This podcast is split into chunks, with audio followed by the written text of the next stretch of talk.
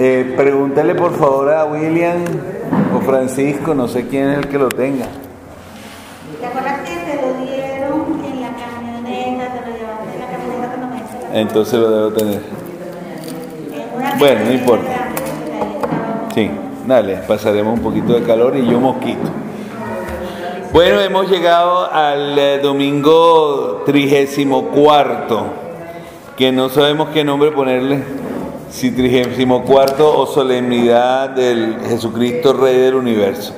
Pero resulta ser que tanto el primer domingo como el último, este, mm, Hazme favor, Rosy. dile que yo lo tengo. Eh, tanto el primer domingo como el último tienen nombre. Es una solemnidad. Y la primera solemnidad es la del bautismo del Señor. Y la última solemnidad es la de Jesucristo, Rey del Universo. Extraño que parezca, son 34 los domingos, pero realmente son 32. Los de tiempo cotidiano son 32 con dos solemnidades que los arropan.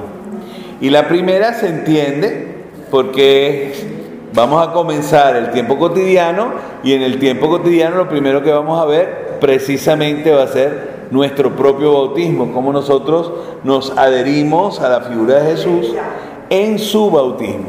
Entonces, esta más bien es una proyección la proyección en el pasado tenía que ver con el mes de octubre. Terminado el último domingo de octubre, esa era la solemnidad de Cristo Rey. La liturgia lo ha acercado al final del año litúrgico, no importa si el año litúrgico culmina el último domingo de noviembre o culmina el penúltimo domingo de noviembre, que ustedes saben que el año litúrgico comienza cuatro semanas antes del día 24. Si el día 20 25, perdón, si, si el día 25 cae el lunes, pues pueden imaginar todo lo que supone, o si cae viernes, lo que va a suponer ese nuevo año litúrgico. Entonces, es importante tener eso presente porque si no, no se comprende cómo se culmina un año litúrgico con una solemnidad tan grande para comenzar el, eh, el año nuevo litúrgico con un primer domingo de Adviento. Hay que entender esto para que- que cerremos ciclos. De hecho, se cierra el ciclo C con el, eh, este domingo con un texto del Evangelio de Lucas. Vamos a ver en el Evangelio de Lucas quién pudiera leer ese Evangelio.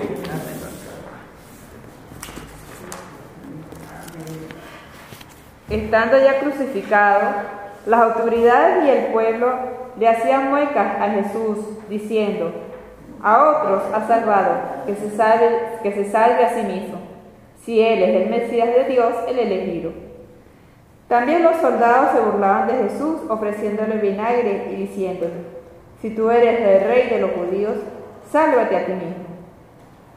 Había sobre la cruz un letrero en griego, latín y hebreo que decía, este es el rey de los judíos. Uno de los malhechores crucificados insultaba a Jesús diciéndole, tú no eres el Mesías, sálvate a ti mismo y a nosotros. Pero el otro le reclamaba, ni siquiera temes tú a Dios estando en el mismo suplicio. Nosotros justamente recibimos el pago de lo que hicimos, pero este ningún mal ha hecho. Y añadió, Señor, acuérdate de mí cuando llegues a tu reino. Jesús le respondió, te aseguro que hoy estarás conmigo en el paraíso. Palabra del Señor. Quizás si nosotros hubiéramos tenido que escoger un texto para celebrar una solemnidad de este tipo, que es rey, hubiéramos ido definitivamente, no sé, a, la entrada triunfal de Jesús en Jerusalén. ¿Por qué?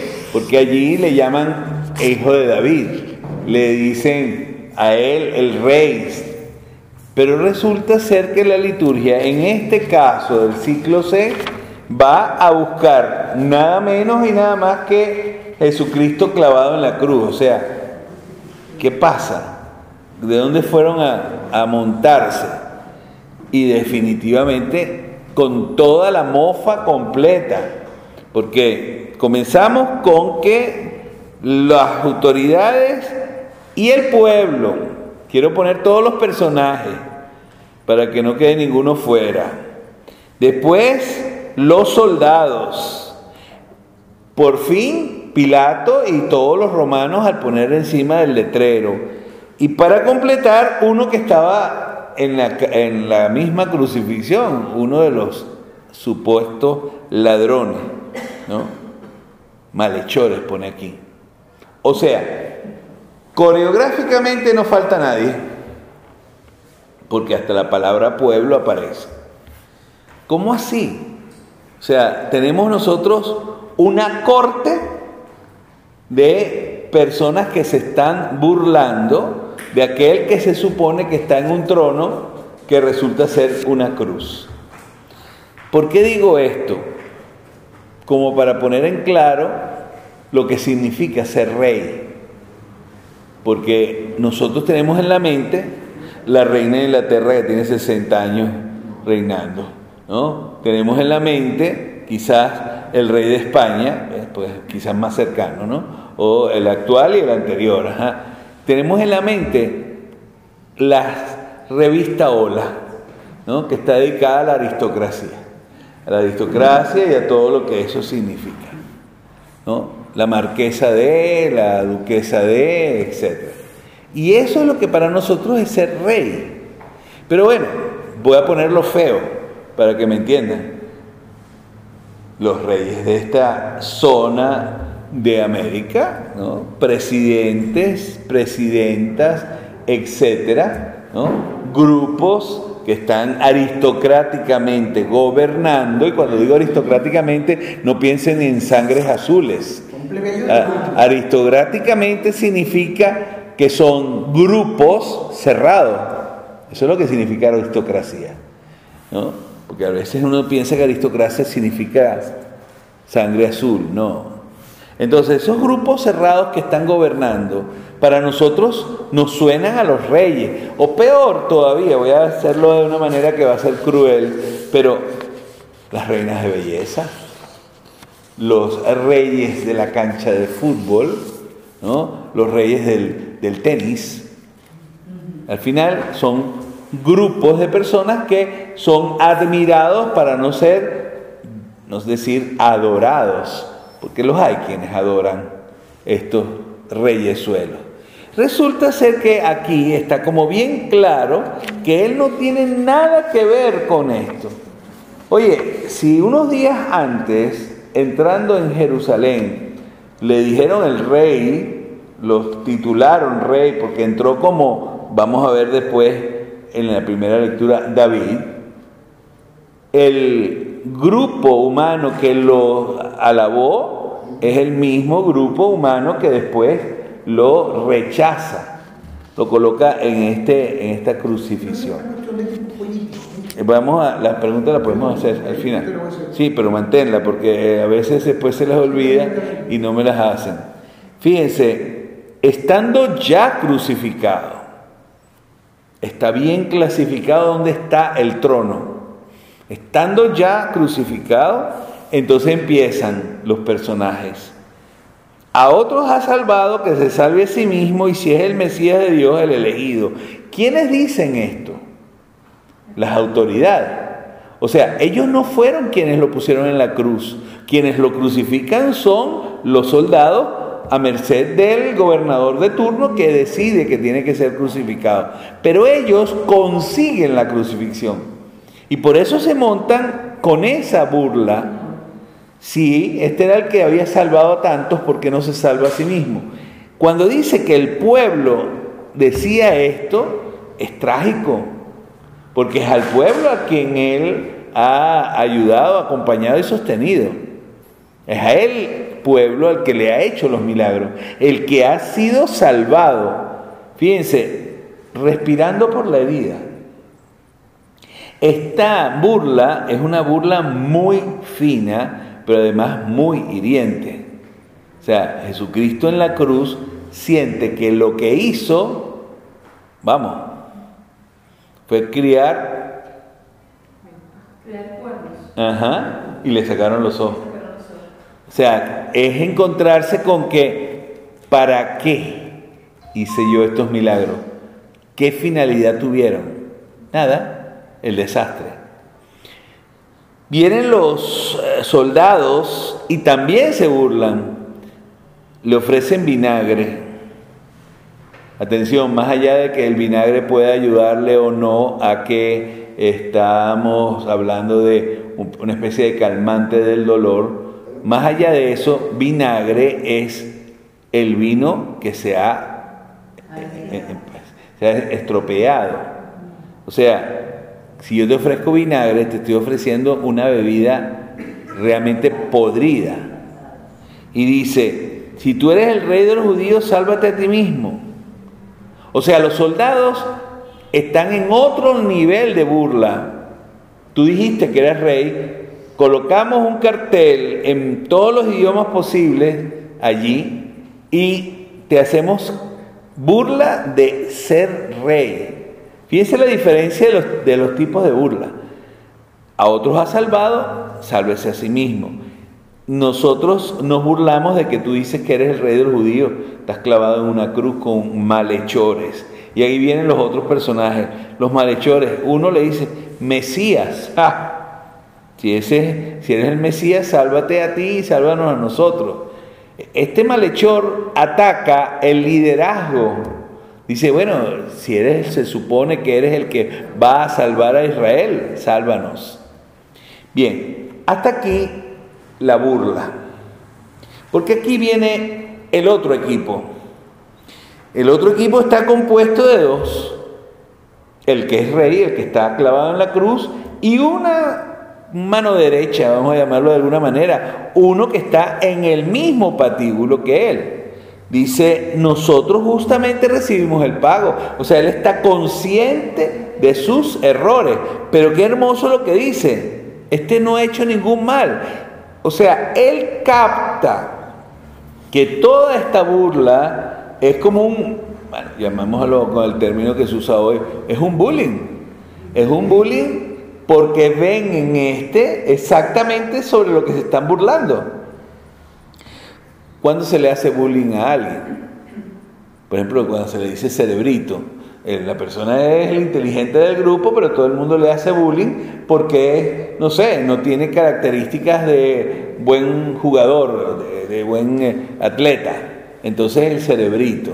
¿Ve? Lo mismo aquí, él se da cuenta de que este es un bullying que están haciendo y que él tiene, él merece que se burlen de él, el malhechor, pero no es justo que se burlen de este otro. Y le dice, acuérdate de mí cuando llegues a tu reino. Este lo reconoce como rey. O sea, quizás el único con los ojos limpios. Podrá haber hecho mucho daño en su vida, pero en este momento tiene claridad. Te aseguro que hoy estarás conmigo en el paraíso. El paraíso se supone que es la meta, la ilusión de vida, el final del camino. Bien, ¿por qué un texto tan cruel cuando se va a referir a el rey del universo? O sea, pregúntate qué significa universo. Porque si universo es tierra, bueno, aquí nosotros somos tan ridículos que tenemos las reinas del universo y las reinas del mundo. Uno se pregunta cómo es eso. Si es reina del mundo, si es reina del universo, está por encima de reina del mundo, ¿qué hace la otra? ¿No? La pantomima. Eh, tenemos un esquema que nosotros hemos proyectado en este Dios, un universo. ¿Qué es el universo? La totalidad de la creación y de lo no creado también, porque en ese universo no estamos poniendo solo lo creado, estamos poniendo es que es rey en la totalidad. Entonces, un rey del universo que en este mundo no tiene vida. No solamente es burlado, sino que se encuentra con sus brazos imposibilitado ni siquiera de moverlos. No puede mover ni los pies. Esta, esta figura tan rara nos va a colocar luz exactamente donde debemos ponerla. Por lo tanto, este no es un rey de este mundo. Si mi reino fuera de este mundo, yo recibiría legiones de ángeles que me vendrían a, ayudar y a salvar. No es un rey de este mundo.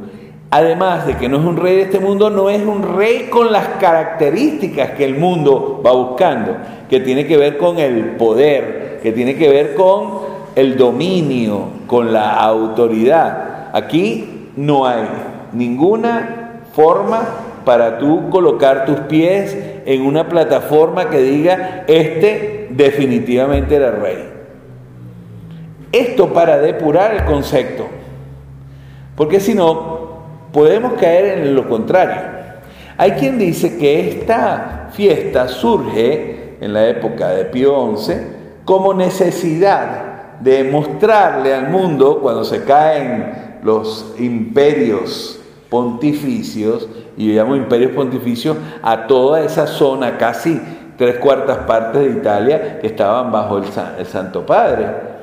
Cuando cae esto y el Papa queda reducido al Vaticano, hay que proyectar un rey del universo. No, el concepto está equivocado. Y si el concepto pudiese caminar de alguna manera, este texto acaba con ese, esa imagen. O sea, no estamos proyectando un Dios superior a este mundo porque tiene buenas relaciones públicas. No estamos proyectando un Dios superior a este mundo porque tenga terrenos. ¿no? Es un rey de almas, es un rey del universo espiritual, pero no es un rey material. Las coronas son de espinas. Y ahí te dice exactamente que no estamos hablando de ninguno de estos. Yo quiero poner, como siempre, mi, acidito en la cosa. Y es que precisamente por esto, todos los demás reinos son reinos equivocados. Son reinos opresores. Son reinos que están basados en el miedo, en la destrucción. Es allí donde ellos clavan sus garras, porque por muy bueno, tendremos cuatro o cinco reyes que han sido santos. Y uno se pregunta si verdaderamente fueron reyes y santos, o si fueron santos y no les quedó más remedio que ser reyes. Y ahí está, o sea, ¿qué significa que tenemos esos reyes? San Fernando, por decir uno español, ¿no? o San Luis, rey de Francia, por decir uno que hizo hasta las cruzadas. Interesante. Hace las cruzadas y es rey, sabiendo cómo están manejadas las cruzadas, etc. ¿Ah? Santa Elena, la madre de Constantino, y San Constantino, porque para nosotros no será, pero para el oriente cristiano es santo, aunque se haya bautizado en artículo mortis. Entonces, eh, definitivamente todos estos personajes están contaminados de autoridad. Y cuando digo contaminada de autoridad, lo digo con todo el sentido de la palabra, porque nosotros no nos podemos quedar solo en nuestros personajes. Manejen ustedes y se van a encontrar que en todas partes se cuecen habas. Aunque sea en nuestras casas se cuecen acarretadas, como dice el refrán español. Pero vean ustedes, Aún los países más, entre comillas, desarrollados, mueven un poquito la mata y ahí hay inmediatamente una pastosidad de, eh, brutal de uso o mal uso del poder. Entonces, todos, no uno solo. Yo coloco esta introducción en la hoja dominical de esta semana que dice, él nos ha liberado del poder de las tinieblas. Esa va a ser de la segunda lectura. Pero quiero leer esto porque allí enfatizo precisamente lo que acabo de decir. Releyendo lo escrito en estos años, en estas hojas, me encuentro perplejo ante las noticias que se repiten como un estribillo de tragedia y ansiedad. Porque tú lees las anteriores hojas de los anteriores años y te das cuenta que es el mismo canto desde hace muchos años. Y, entiéndase que no son los últimos 20 solo, ¿eh? que tenemos desde que el mundo es mundo. El que se pone encima es para que está debajo. ¿Qué pasa que no avanzamos? Que más bien parece que vamos como el cangrejo caminando para atrás. Y el reino de, de justicia y paz y el reino de Dios cada vez más alejado y extraño en una sociedad que no piensa, interesada solo en crear pequeños dominios esclavizados por el terror, el abuso y la oscuridad. Porque si hubiese verdadera conciencia, no que no sepan lo que están haciendo, lo están y lo saben hacer, pero no tienen conciencia de bien, su conciencia es de mal. Me parece estar ante una película de horror que se repite hasta la saciedad y que me ensombrece los ojos del alma. Y no quiero parecer pesimista cuando siempre estoy animando a todos a seguir creyendo a pesar del abismo hacia el que parecemos correr como locos. Por el contrario, siento que en medio de esta desesperada situación, la necesidad de ver claro está mediada por la manera como leemos el reino de Dios en nosotros.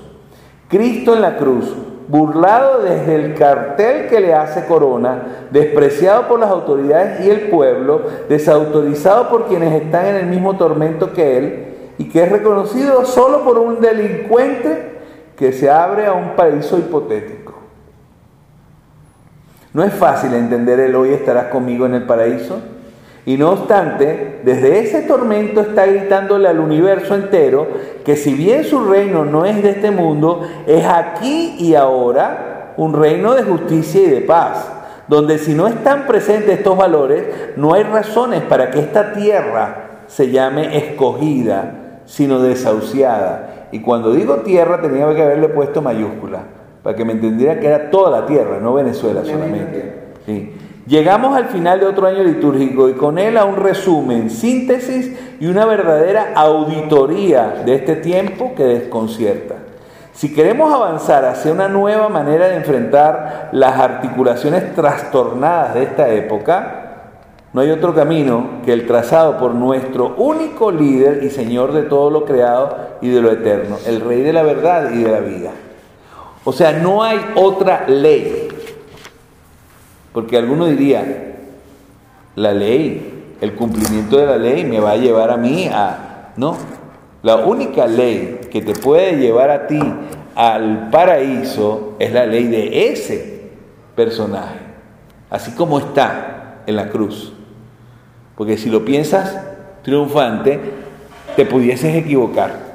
Se equivocaron aquellos que comieron el pan multiplicado porque hay que verle la cara, ¿no? Estoy comiendo un pan de milagro y lo que quiero es un rey que me siga dando pan y que yo no tenga que hacer nada, sino solamente escucharlo. Y entre paréntesis, la palabra escucharlo es devaluada, porque no lo escuchas, estás solamente sintiendo frases, pero no lo estás escuchando por dentro. Bien, veamos la primera lectura que se supone que en este caso, como es una solemnidad, primera lectura, segunda lectura, salmo, van a enfocar aspectos de este tipo de reinado. A ver, ¿quién puede hacer la primera lectura?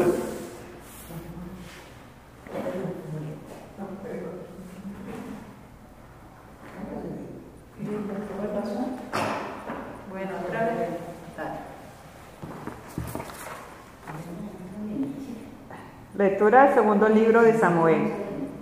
En aquellos días todas las tribus de Israel fueron a Hebrón a ver a David y le dijeron, somos de tu misma sangre.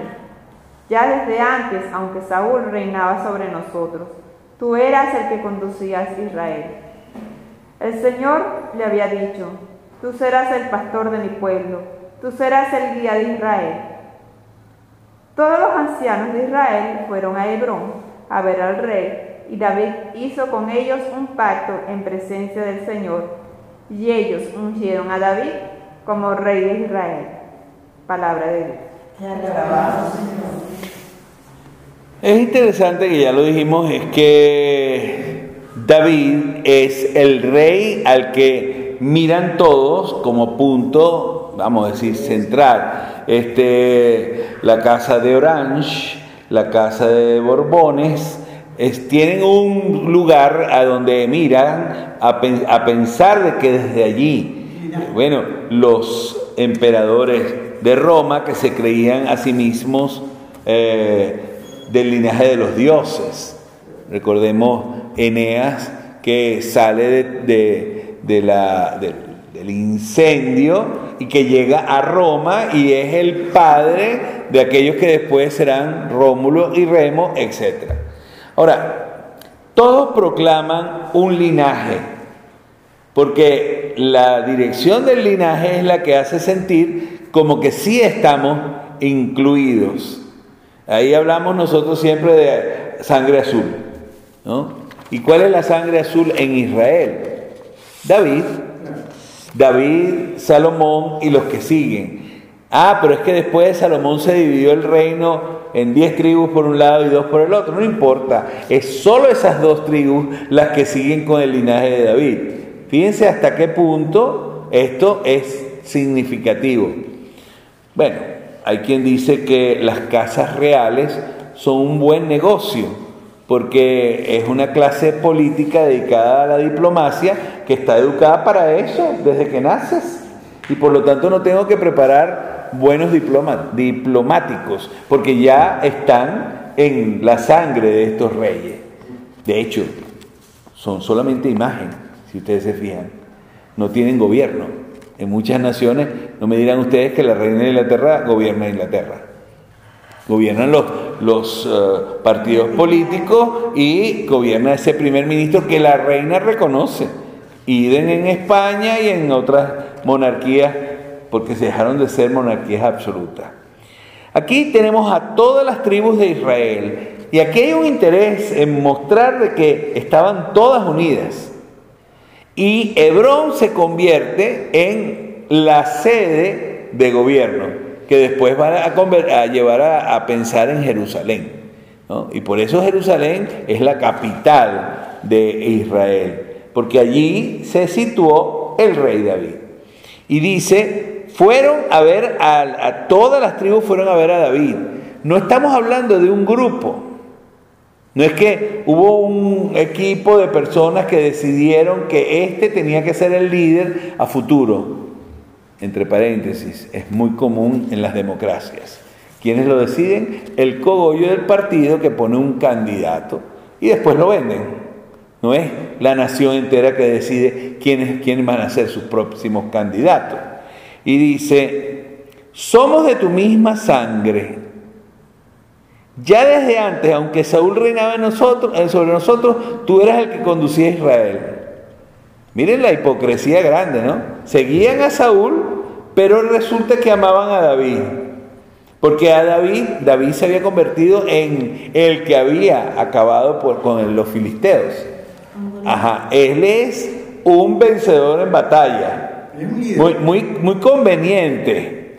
Pero resulta que estábamos con Saúl, pero bueno, tú eres el que conducía. Y aquí ya llegaron al concreto. Tú eres el pastor, era un pastor. Tú eres un guía. Y entonces los ancianos de Israel, aquí viene el equipo, se van a Hebrón y hacen un pacto en presencia del Señor. Ahí estaba el arca de la alianza. Y ungen a David, porque el ungido es el líder. ¿Cómo llega David a Jesús. En la época de Navidad, el día 17, hay la genealogía. Y la genealogía, esta, termina en José y hay otra genealogía que termina en María. Pues por los dos lados, descendiente de David, por a que no le quedara duda a nadie. ¿no?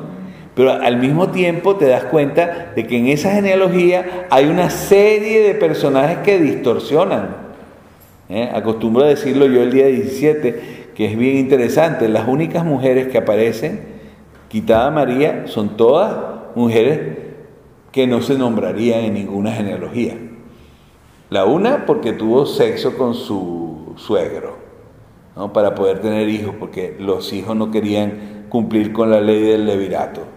La otra porque tampoco es hebrea, es moabita, Ruth, pero como tuvo su hijo en las piernas de, de su, de su suegra, entonces el hijo de la suegra. Si el útero es el que hace hebreo, ahí ya se rompió. y esto es interesante, porque eso sucede antes de David. Y David, la mujer que es nombrada, es precisamente el cacho de David, Uría. O sea, y esa es la mamá de Salomón. O sea, bien, pero ahí está el punto interesante. Si consideraban que este era un personaje santo, pregúntate si es santo el que teniendo tantas posibilidades de mujeres se va en, ¿cómo dice? Se va a ensañar con una que no era justo hacer, porque además mata al marido. O sea, vamos, o sea, queremos decir lo bonito. David es un soberano sin vergüenza. Y si él era el punto de partida, imagínate que nos queda. Hasta una peste llegó al pueblo por la soberbia de David de contar sus armas. O sea, Salomón no es mejor. Bien, sí, pero precisamente en eso te das cuenta de que estaba lanzándose por cualquier eh, abismo, entre ellas la reina de Saba. Ahora, te pones a pensar si ya entonces Jesús va a asumir esto como propio, ¿no será un empeño que tienen en la mente algunos hebreos del momento para salvar el linaje de David? El linaje de Jesús es el Espíritu Santo. Tan, tan así, tan crudo, que perdónenme, estamos totalmente ausentes de una humanidad podrida. Y aquí lo interesante, el enfoque, aunque está colocado para que se vea la regalidad de Jesús, está puesto en estas palabras. Somos tu misma sangre, Tú serás el pastor, serás el guía. Esos son los antecesores del Mesías.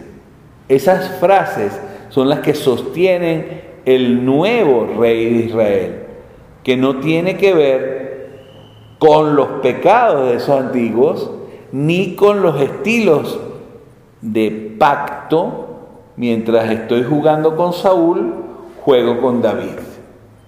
¿No? Rompe con todo eso. Sin embargo, es el pastor de Israel. Es el guía de Israel. Es aquel que es la sangre, nuestra propia sangre. Esta lectura, sacada del contexto de la crucifixión, pudiese ser eso, la primera lectura de la coronación del rey de, no sé, de donde sea, de Venezuela. ¿no? Pudiese ser una primera lectura para un rito de coronación. Y olvidaríamos realmente el sentido de este es el rey de los judíos. Lo que está clavado en ese, Ese, ese cartel le está diciendo a todos que ese no es el rey de los judíos, ese es el rey de todos. Bien, en el Salmo, Jerusalén, haya paz entre tus murallas, eh, qué alegría sentí cuando me dijeron vamos a la casa, allá suben las tribus de Israel, ¿no? Por el amor que tengo a mis hermanos, voy a decir la paz esté contigo. Ese salmo es un salmo de coronación de David, naturalmente colocado allí. Pero si estamos diciendo que es precisamente todo lo contrario, si lo saco del contexto del Evangelio, no haya que iluminar, puede iluminar otra cosa completamente diferente. Vamos a ver la segunda lectura. En la segunda lectura escogieron un texto de San Pablo a los colosenses.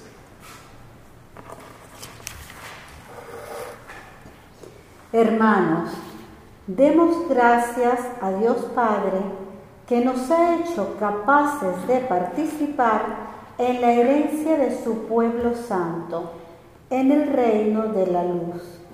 Él nos ha liberado del poder de las tinieblas y nos ha trasladado al reino de su Hijo amado, por cuya sangre recibimos la redención, el perdón de los pecados.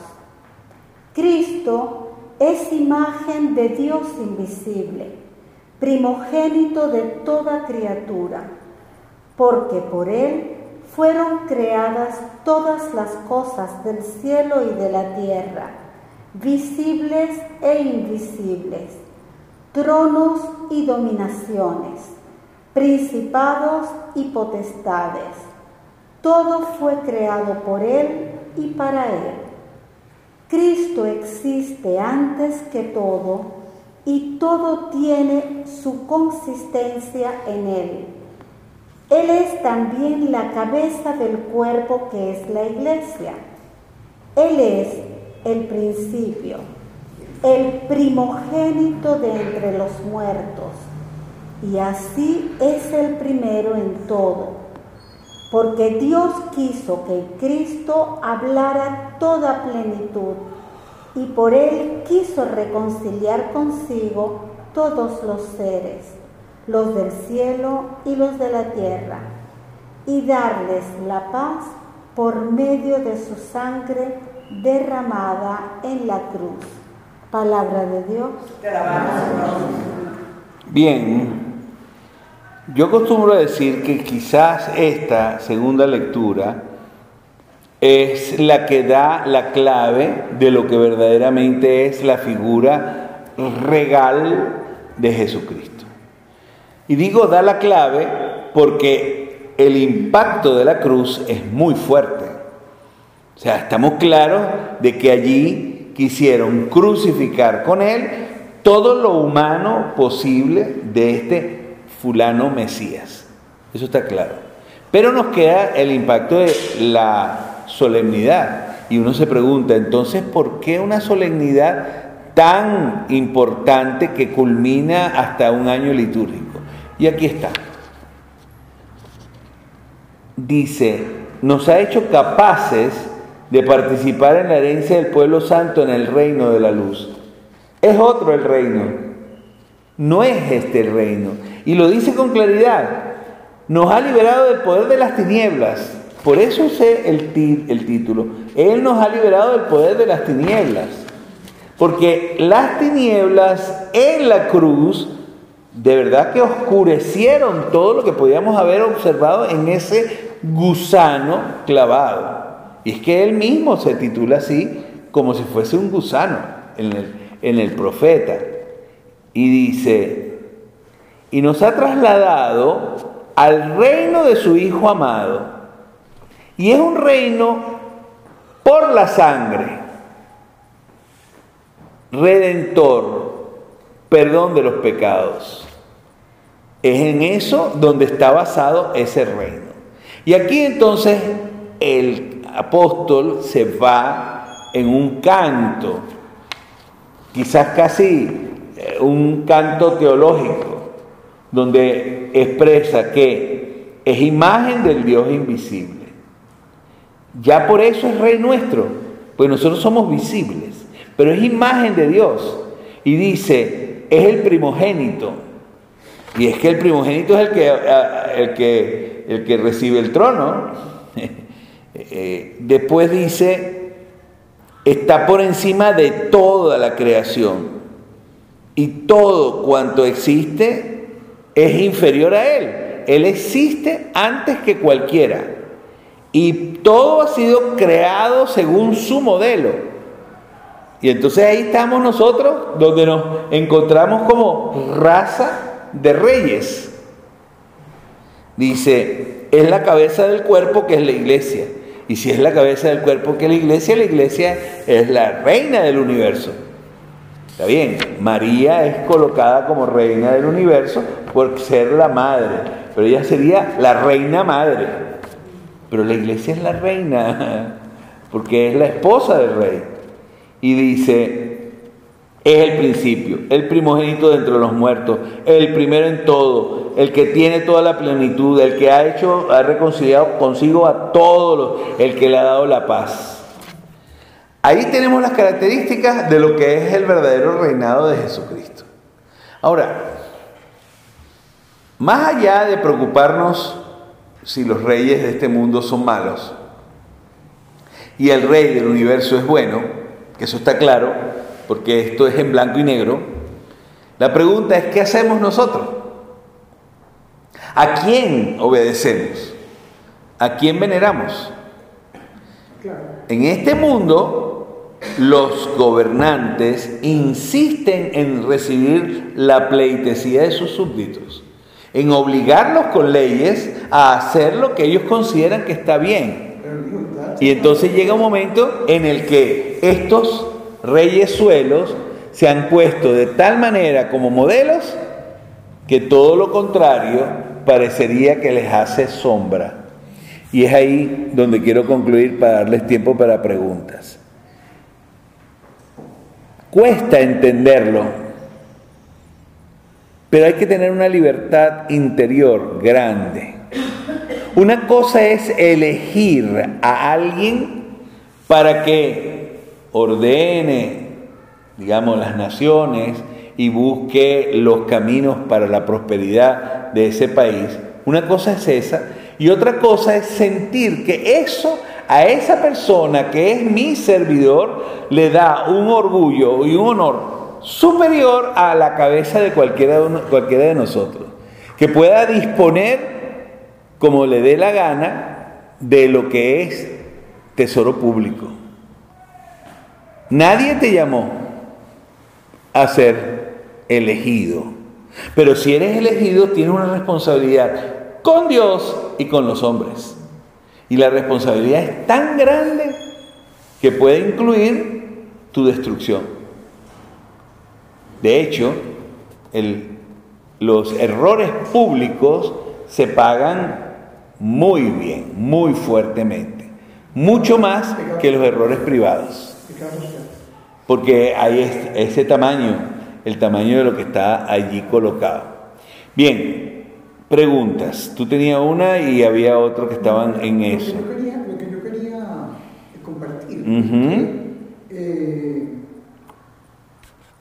cuando Jesús llega a Jerusalén montado, tiene la entrada triunfal, ¿verdad? En contraste con que ocho días después prefieren a Barrabás que a él. Pero vamos a ver qué, qué pasó que el pueblo cambió de, de, de, de mentalidad bueno. Espérate. Sí, sí, sí. Este, yo tengo entendido, por tantas lecturas que uno hace por ahí, que Barrabás eh, se ofrecía como líder contra los derechos, contra los romanos. De la misma manera, El Salvador mm, también había sido eh, visto como un, como un líder contra el poderío romano. Cuando lo ven que él juzga, el pueblo decide por Barrabás. hay que ver qué pasó para que el pueblo cambiara de esa manera tan brutal entre Barrabás, que era un ampón, y este hombre que lo que había hecho era ayudar, curar, amar a ese pueblo. Más que Ampón, Barrabás es un criminal. Un criminal. Pues. Porque Ampón, pues, fueron los dos malhechores que estaban a los lados. Pero este es un criminal que había matado a romanos. O sea, que se había, se había creado un nombre precisamente destruyendo al enemigo. Eh, eh, mira, en otros casos sería presidente de la República Bolivariana de Venezuela. O sea, te hiciste un nombre y como nombre te eligieron. Léase, Páez era un líder, ¿sí? En las batallas y se hizo un nombre y fue presidente. Pero, ajá, ¿tendría las capacidades para gobernar un país? Eso no importa. Es un personaje que lidera. Ahora bien, hemos visto en muchísimos países que se escoge al peor. Vaya, ¿cómo puedes tú pensar en un cierto momento que alguien que está implicado en digamos, juicios, juicios legales, viene elegido en segunda instancia otra vez. No, eh, hay otra, el que estoy tratando de que se den cuenta quién es. Pero entonces, pregúntate, ¿qué pasa en la plebe? Y aquí estoy usando un término muy despectivo. ¿Qué pasa en ese público elector que está siempre ciego? Más allá de que hayan comprado la elección y hayan puesto a la gente a gritar, vamos, eh, ¿cuánta gente podía estar allí delante? Ponte que hubiese 50 personas gritando, ya eso estaba lleno, no había espacio para más nadie. Y 50 personas hicieron el desastre, entre paréntesis, para ellos era el desastre, caiga sobre nosotros su sangre, para nosotros es la salvación. Claro. Pues si no hubiese habido esa muerte, nosotros no nos hubiéramos salvado. Claro. Cierro el paréntesis. Aunque haya malos gobernantes, puede haber naciones que sepan salir al paso a esos malos gobernantes. Si no, entonces estaríamos destinados a la desgracia. Pero lo hemos visto. En, hay naciones donde han manejado malísimamente sus finanzas y después con una bonanza económica viene alguna otra persona que es realmente un líder que sabe, que conoce y que organiza. Ahora bien, el punto no es por qué escogieron a Barrabás en lugar de Jesús, porque no tenemos fuentes históricas para demostrarlo. Lo, lo máximo que podemos saber es lo que escribe el Evangelio. Puede ser que en algún caso algunos de los que estaban pendientes alrededor, digamos, porque tampoco estaban, ni Pedro ni los demás apóstoles estaban por ahí. Alguno de estos pudo decir, escogieron al malhechor y, mandaron al patíbulo al, al santo. Lo dicen. Pero aún en esto que ellos dicen, no está claro las razones. Lo que sí está claro es que el ser humano es un interrogante en sí mismo. ¿Cómo es posible que tú reiteradamente puedes caer en el mismo hueco? O sea, conciencia política no es solo conciencia ciudadana, porque al fin y al cabo quien está recibiendo la desgracia eres tú, no es otro. Yo estoy eligiendo un gobierno para mí, no para la nación que está al lado. La nación que está al lado elegirá su propio gobierno. ¿No? Y es verdad que hay gente que, no, no, no, le, no le sirvió que aquí las máquinas de votación estuvieran amañadas, se las llevaron también para otros países para que amañaran las votaciones de aquellos países. Entonces la pregunta es, más bien, ¿con esto qué hacemos? O sea, ¿cómo fue que Dios volteó la tortilla Barrabás Jesús y la convirtió en redentora? ¿Y cómo podríamos nosotros voltear la desgracia, ¿no? Desde el punto de vista de gobierno, ¿cómo podríamos nosotros voltearla sin tener que pasar por una cruz? Porque ese es el problema. Siempre el pánico de las soluciones es la muerte que puede estar ligada a las decisiones políticas. Porque enquistados los gobernantes de todos los países lo están. Y si no vean ustedes cómo es posible que dos semanas antes, en la Europa súper ya ordenada y fie- y fiel, dos semanas antes dicen, con ese, absolutamente no. Y dos semanas después, bueno, no me queda otra, y, y montan un gobierno con quien dijeron que no harían jamás gobierno. ¿Se dan cuenta? Entonces, como que la política es intrínsecamente mala. sí. Yo creo que nosotros, hasta el último sobreviviente de la Tierra, el último segundo va a estar siempre en esta ambigüedad. Porque, ¿cuál fue el origen de, de- de la creación? Adán y Eva. Unos pasos más, Caín y Abel, y así sucesivamente. O sea, está escrito en el código humano Eso. que cometemos esos errores. Hablando de la realeza, los romanos, ellos eran creyentes y, era, y, y se podría decir que era una pareja ¿no? bonita porque tenían unos hijos y una familia bonita, pero por la divinidad de un enfermo se metieron con ese monje loco y acabaron con todo. Entonces siempre hay esa, esa esa dualidad. Sí, es que el problema, el problema de la historia es que enseña exactamente la desgracia del ser humano en papel. O sea, lo, lo coloca con letras, pero esto nos ha acompañado desde que el hombre es hombre. Y hasta el último O sea, hay una, hay una escena en una miniserie sobre el- la Roma que habla precisamente de Julio César, de cómo Julio César ¿no? se, con- se convierte en un verdadero conquistador de las Galias, etc. Después se da cuenta que no lo sigue el Senado y les da un golpe de Estado al Senado y se convierte en un dictador, un dictador que es asesinado por su propio hijo adoptado. O sea, y es César. O sea, todos los Augustos que vinieron después se llamaron a sí mismos Césares. ¿No? Como diciendo, a este que lo matamos porque era un dictador, sin embargo el nombre me tiene que quedar porque es el caché. ¿Tú querías decir algo también? Ajá, sí. Yo lo veo la parte de cómo está escrito el Evangelio. Yo siempre he pensado que lo que es el es el más espiritual, Ujú. él es un porque él te quiere, nos quiere presentar de la mejor manera lo que ellos vieron, lo que ellos nos quieren transmitir. Ujú. Entonces, ahí yo siento que, y nosotros nos imaginamos el Evangelio cuando lo leemos como la película que puede ser de Sefirerio, Spielberg, o sea, una Sí. cosa así, como con muchísima gente en ese sitio. Y creo que no es necesario ni siquiera ir a Israel, pero ahí las cosas eran, eran pequeñas, ¿no? Y, este, y creo que lo que había muy poca gente. Había, no fue una cosa importante. Ajá, ellos, pero en esa poca gente tenía la manipulación de los sumos sacerdotes.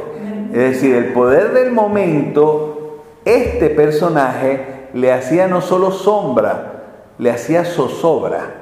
Porque al final no era solo que él aparecía como un nuevo líder, sino un líder que les estaba diciendo que su liderazgo estaba corrompido. Entonces había que salir de él. Eso es una coyuntura de tipo político, más nada. Y sin embargo, en esa, y es por eso que yo ahora jalo el agua para mi molino, yo hablo de lo que estamos viviendo. La pregunta que uno se hace es, en esta coyuntura política de malos gobiernos, ¿cuál es la respuesta cristiana? Y cuando digo cristiana no de los cristianos, sino de Cristo. ¿Cuál sería la respuesta de Cristo en este momento? Entonces, aquí es el, el- sacar de las tinieblas, el hacer que llegue la luz, el que se muestre lo podrido, porque hay que limpiarlo. Aquí no hay otra solución.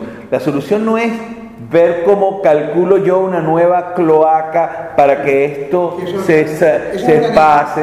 No, no, aquí hay que limpiar de raíz. Porque si no limpias de raíz, vamos a tener las mismas podredumbres todo el tiempo, con nombres diferentes, con sonrisas diferentes. Porque al fin y al cabo, lo que busca el ser humano es que le caigan en embuste. A mí me transmite el, el Evangelio, la ceguera del ser. entonces, Estaban ciegos, no pudieron ver. No vieron, No vieron no fueron capaces de descubrir en el personaje lo que tenían que. Ajá. Y el único que lo logra es un malhechor. Es alguien que está en el mismo suplicio. O sea, cuando digo malhechor, los dos eran malhechores. Los dos estaban en el mismo suplicio, pero este tenía conciencia de que lo que estaba pagando este personaje no era justo. Lo que él estaba pagando era justo. ¿Ves? La justicia le iluminó los ojos. Porque al fin y al cabo, este personaje en la historia pasó como el ladrón de turno que se robó el paraíso. Esa es una frase clásica cuando se tienen que hacer las siete palabras y se llega a esta. El tipo fue tan fino que se le robó el paraíso antes de, de morir. No, sino que él encontró realmente vio la calidad de persona con respecto a la forma terrible en la que él estaba. Ahora, ¿cómo atraes tú esto a nuestra historia personal? Aquí, el que menos empuja, empuja un piano. Aquí la corrupción se ha metido en todos ha llegado a entrar sistemáticamente en nuestra conciencia. Vamos, tengo que pagar por un pasaporte, que es mi derecho, 5 millones. Ah, no, claro, porque tú vas a salir del país y se supone que tienes dólares. Y si tienes dólares, que son 100 dólares. ¿No? Que son mil dólares. Nada, porque total, tú vas para afuera, debes tener 200 mil dólares afuera. ¿Y quién te dijo? Pero tienes que pagarlo. Porque resulta que esa es la, la, ¿cómo se llama? La cantidad que te van a exigir para poderte hacer un papel que es tuyo, que es tu derecho. Pero peor es la Bien. dolarización. Bien, pero eso, eso es, la pobreza nos ha llevado, la desgracia nos ha llevado y en esto estamos todos.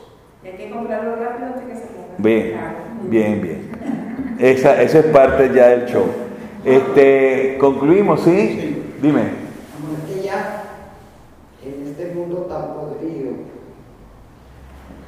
como en la época en que viene Jesucristo, tendríamos que llevar la corona de espinas. Y quizás mm, saber que vamos a estar crucificados todos. Por eso, Porque la crucifixión fue lo que nos salvó. La corona de espinas fue la que nos salvó. Pero la corona de espinas con respecto a la otra corona. La corona que se cree que se puede tener en este mundo, pero que no se va a tener en el otro. O sea, yo lo que quiero es plantear el, el líder como quien da su vida, no como quien dice que dará su vida, sino como quien lo hace. Ah, eso es un liderazgo que está sellado con sangre. ¿Y cuántos de los nuestros quieren sellar su liderazgo con sangre? Ninguno. Porque aquí el que menos arruga corre. Entonces, Padre, pero hay muchos torturados, hay muchos presos políticos que de alguna manera están llevando a ¿sí? Ah, ojalá que verdaderamente esa sangre nos ayude a salir adelante. Porque sabes una cosa terrible, normalmente son olvidados de todo lo que está aconteciendo. A nadie le interesa ni a los A ni a los B. Porque si les interesara, oye, el país entero se pondría de pie. Claro, no puedo permanecer tranquilo sabiendo que hay presos políticos. Dime, hijo. ¿Cómo hacemos como el ladrón de crear conciencia de de nosotros mismos ser auto? ¿Cómo hago yo para crear conciencia en mi derredor? Y en el caso tuyo, como joven, la pregunta es que se hace muchas veces uno, de un palo no hace montaña, o sea, uno no, pero resulta que todos estamos diciendo lo mismo. O sea, tú fuiste para la marcha, ay, es que no, yo no me provocó salir de la casa porque me di cuenta que todo eso está, ya es más de lo mismo, bla, bla, bla, y lengua, porque hay que tener lengua, pero para arreglar todo fácilmente. Oye, no fuiste, no fuiste, punto. O sea, acepta que decidiste de otra manera, pero no te quejes. Entonces, no, no, es que eso cuesta tanto y tú lo pagas. Te quitas otras cosas, pero lo vas a pagar. No sé, en este momento vamos a hacer ayaca, ¿no? Vamos a tener una fiesta y la vamos a hacer como siempre. Ayacas, pan de jamón y todo lo demás. Un momentico, ¿cómo vas a hacerlo? Y aunque pudieras hacerlo, ¿te parece lógico que en este momento tú estés jugando a este bachaqueo que significa poder hacer una yaca? Entonces la pregunta que te hace, oye, se me vienen abajo las manos y me digo a mí mismo, no, no es posible. ¿Ves? Eso es dar el ejemplo. Cuando te percatas conscientemente que aunque tú solo no hagas una montaña, si tú no estás, tú no estás. O sea, tú tienes tu propia responsabilidad de tu propia vida. Sí. Y si esta, y si esta vida tuya tú no la sabes llevar, nadie, nadie va a responder por ti, eres tú el que responde. Vamos, muchas manos se levantaron para decir Heil Hitler. No todas fueron libres de hacerlo, pero todas fueron responsables de la guerra. Y no nos caigamos en buste. Ah, no, es que yo no maté a ningún judío. Está bien, tú no mataste a ningún judío, pero tú permitiste que eso sucediera. Entonces, el que es cómplice es igualmente criminal. También decimos, no, yo no voté por Chávez. ¿Sí? Esa es la frase aquí. Muy bonita aquí. No, no, yo no voté por Chávez, por lo tanto eso es culpa de los que votaron por Chávez. No, no, mire. Eso es culpa de todos nosotros que nunca tuvimos conciencia clara de lo que significa, y que yo no sé si la tenemos, ¿eh? Conciencia clara de lo que significa gobernar un país. Porque si gobernar un país es eso, vamos, ladrones al poder, criminales al poder. Bueno, cerremos la rueda.